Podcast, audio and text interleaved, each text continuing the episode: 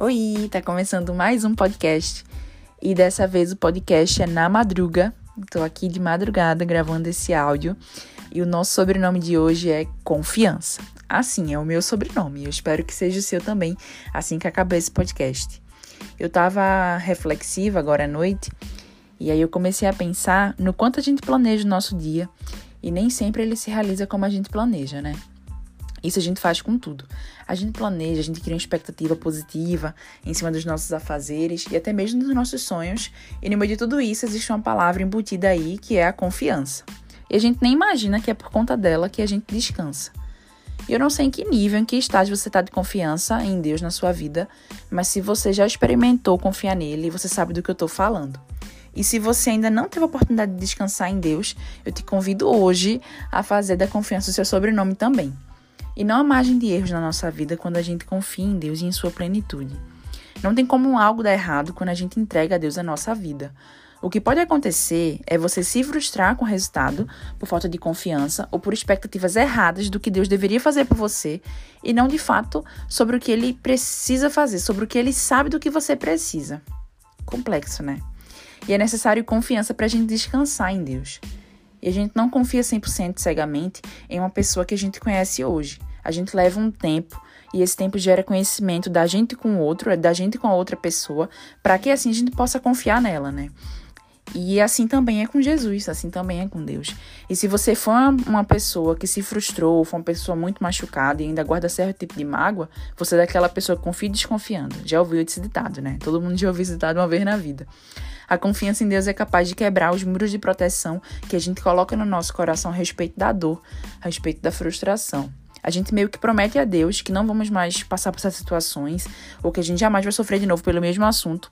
A gente cria essa barreira de proteção emocional para que a gente não se frustre novamente.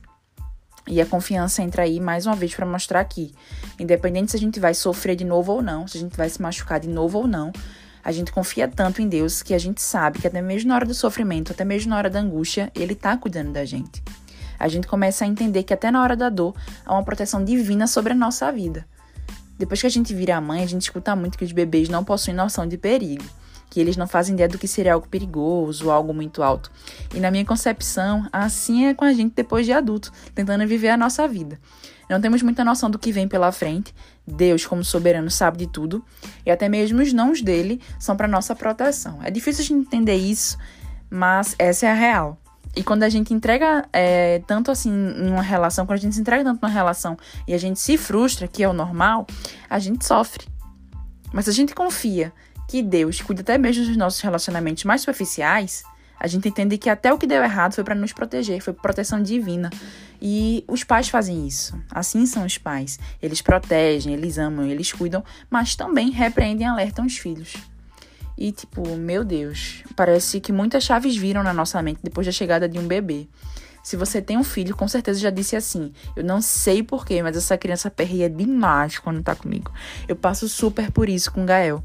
E eu tenho uma amiga psicóloga que uma vez ela disse assim para mim: As crianças, teoricamente, aperreiam demais na frente dos pais porque elas se sentem seguras e elas podem ser quem são. Elas confiam tanto no pai delas que elas sentem a vontade para fazer o que querem fazer e ser o que querem ser.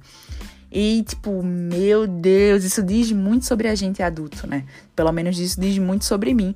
Quanto mais a gente sente em casa, na casa de algum amigo, a gente vai, coloca o pé no sofá, a gente abre a geladeira, deita no chão. E assim também é com Jesus. Quanto mais confiantes estamos no Deus que a gente serve, mais disposto a gente fica a, a, permitir que Ele nos trate intimamente, né? A gente abre a porta aí do nosso coração, porque a gente já sabe que Deus sabe de tudo sobre a gente. O grande segredo da confiança no relacionamento com Jesus é deixar que Ele diga para nós os segredos dele para nossa vida, porque a gente já sabe que Ele sabe dos nossos segredos. Então, assim, eu tive uma conversa com meu marido e ele disse para mim que eu disse para ele, na verdade, que eu entregava todos os dias uma área da minha vida para Deus. E ele falou assim para mim: se você confia em Deus, basta você entregar essa área na, da sua vida para Ele apenas uma vez, porque Deus sabe do que você precisa. E caramba, isso para mim fez todo sentido, porque é sobre isso. Né? Se a gente confia em alguém, a gente numa conversa, a gente não diz pro nosso melhor amigo, ó, oh, mas isso é segredo, tá? Ninguém pode saber, porque a gente confia. A gente sabe que aquilo que a gente vai falar pro nosso amigo vai ficar entre nós dois, vai ficar em sigilo. E é sobre isso. Eu queria te encorajar hoje, nessa madrugada ou nessa manhã, não sei em que horário você está ouvindo esse podcast, mas eu queria te encorajar hoje a entregar a Ele, a Deus, aquilo que você tem carregado há tanto tempo. E eu queria te dizer também que esse cabo de guerra que você tem lutado tanto e saído ferido é porque você tem lutado sozinho. Deus ele não quer brincar de cabo de guerra com você nem comigo. Ele quer que você e eu que a gente descanse para que finalmente ele possa nos sustentar do modo dele. do modo perfeito dele. E é tudo isso. A gente planeja, a gente entrega, a gente confia e a gente precisa de verdade confiar que os nossos dias serão um sucesso nas mãos daquele que sabe executar a boa obra. Boa noite para ti ou bom dia. Um beijo. Espero que esse podcast faça sentido na sua vida. E tchau.